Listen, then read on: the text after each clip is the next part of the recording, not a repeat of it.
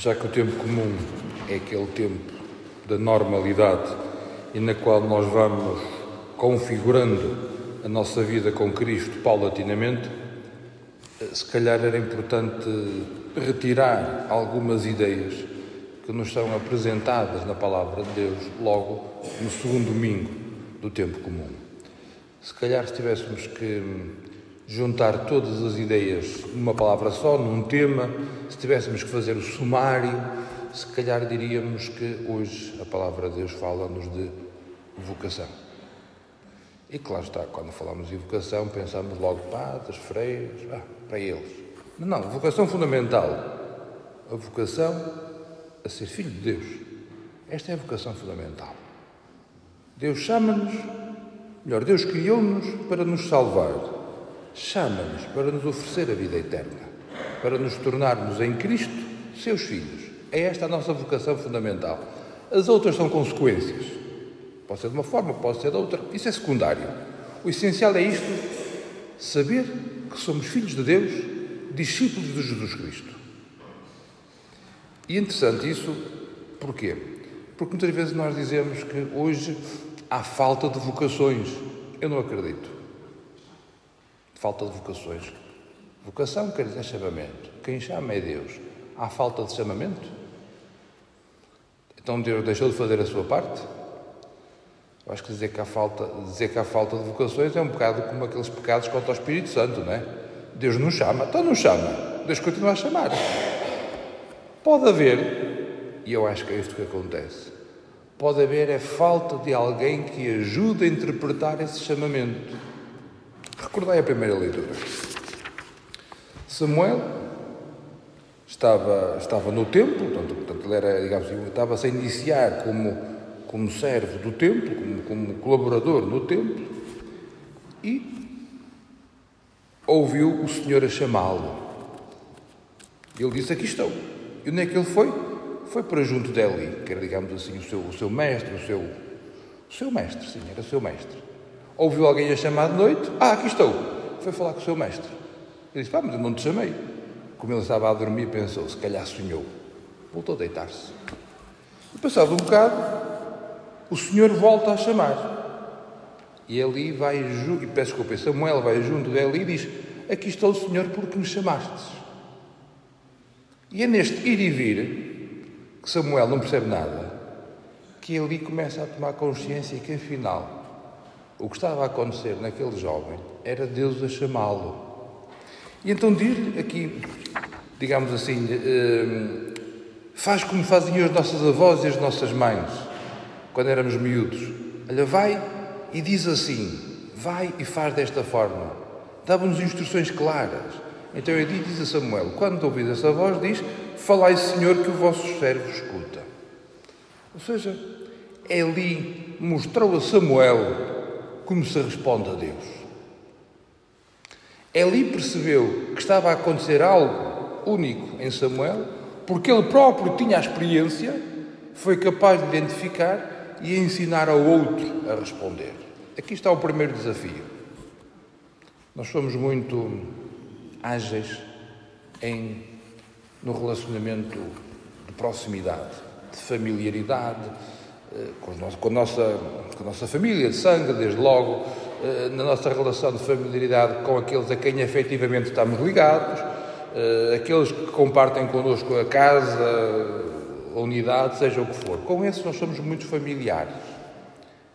Só que acontece que ser filho de Deus e viver como tal não é o sangue e a carne que nos revela, como diz a Escritura. Quem nos revela isso é o Espírito Santo. Por isso, nós, para respondermos ao chamamento, precisamos estar envolvidos num lugar, numa, num lugar que já sabemos que é a comunidade cristã, onde haja muitos elis que nos ajudem a perceber aquilo que espiritualmente está a acontecer na nossa vida. E isso não acontece se nós não quisermos. Aliás, é um dos dramas quem tem que ensinar é, é, que ninguém ensina nada a ninguém.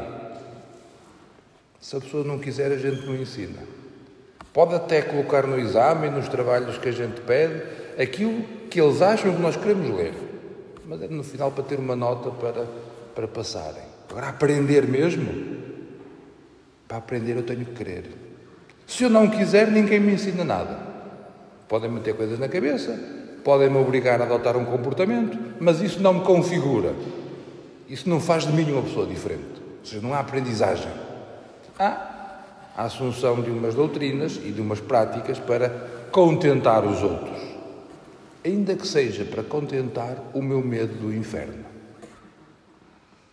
Por vezes é isso, gente faz isto e aquilo, porque, porque sou filho de Deus, porque tenho, tenho gosto, tenho prazer em ser tipo de Jesus. Não, não, não. Eu tenho medo de ir para o inferno.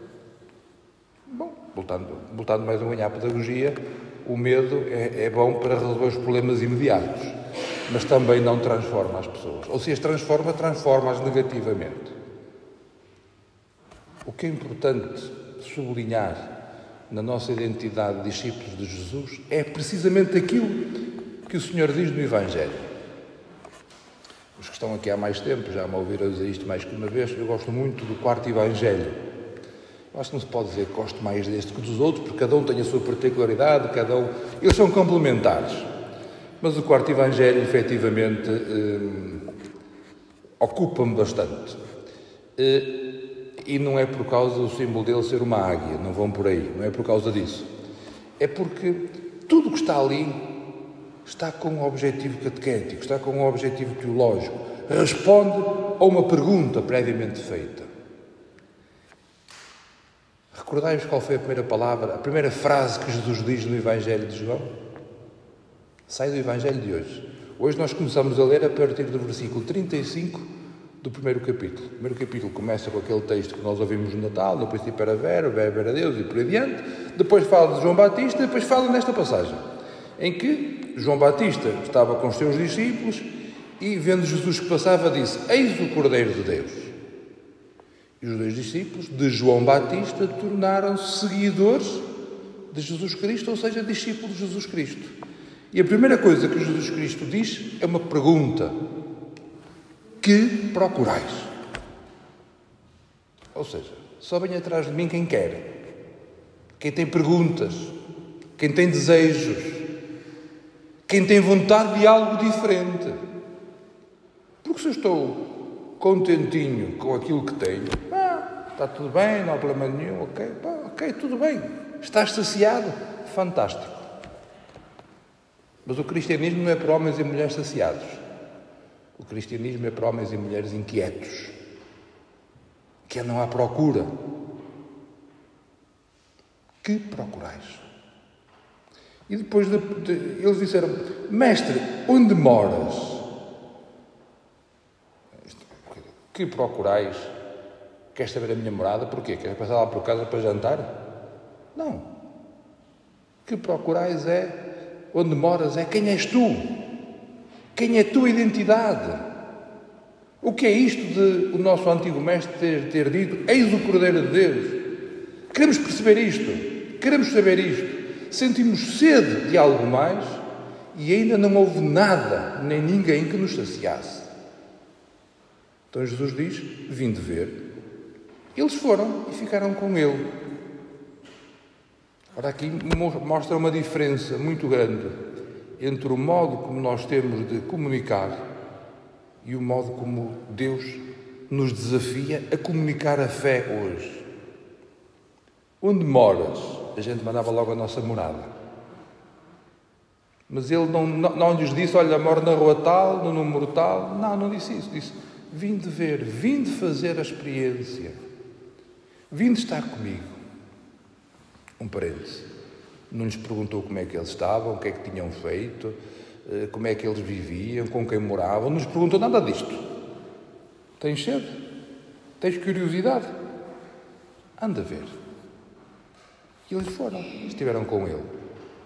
E eles, de chamados, de interpelados, tornaram-se, não sei se pode dizer isto, chamadores e interpeladores.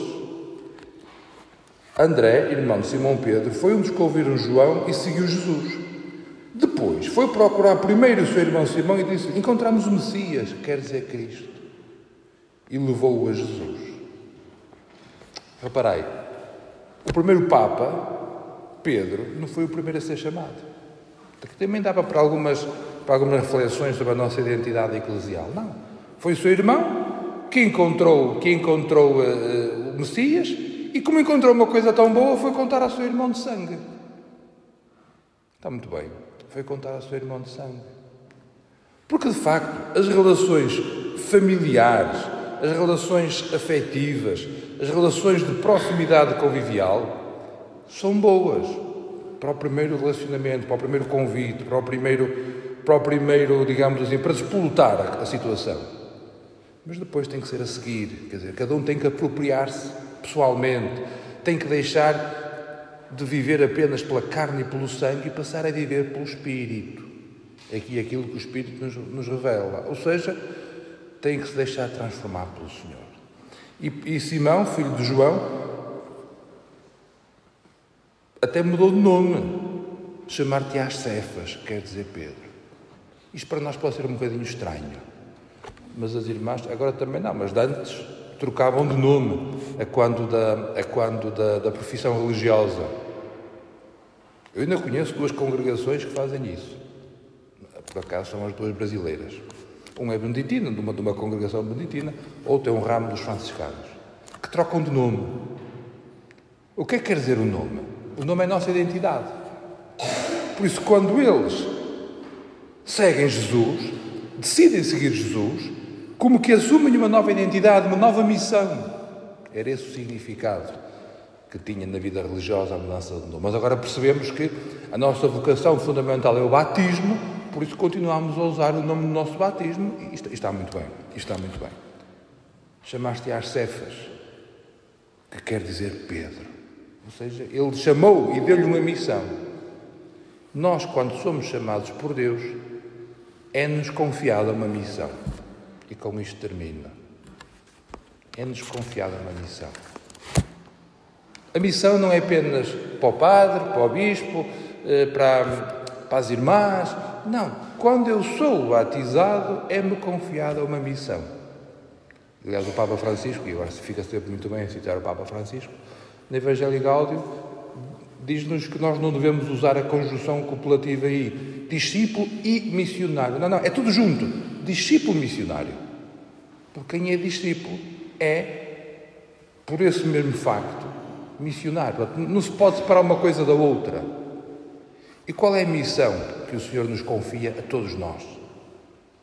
O que é que o Senhor pede que cada um de nós faça? Que sejamos, que sejamos seus filhos. Que vivamos como filhos de Deus.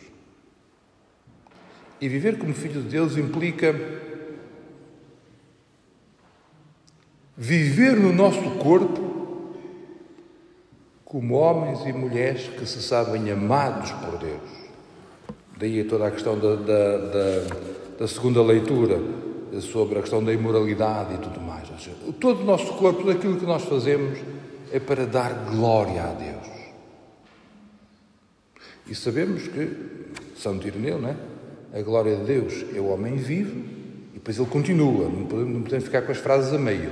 E a vida do homem é a comunhão com Deus. Portanto, a nossa missão primeira de batizados é viver a vida divina.